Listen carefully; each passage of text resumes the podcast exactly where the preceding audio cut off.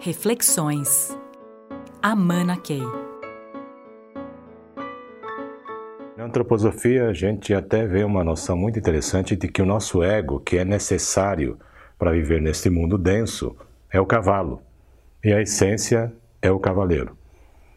E a recomendação é de que a essência sempre esteja ah, no comando do cavalo. Senão, o que, que acontece? O cavalo desembesta e fica insuportável para as pessoas ao seu redor e insuportável até para a sua essência. Daí a expressão: eu não consigo mais conviver comigo mesmo. O ego se está tão solto, né, o cavalo desembestado, que nem eu estou aguentando.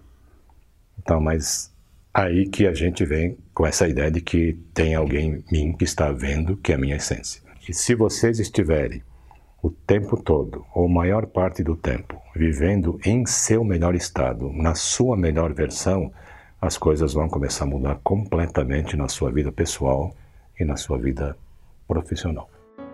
Reflexões. Amana Key.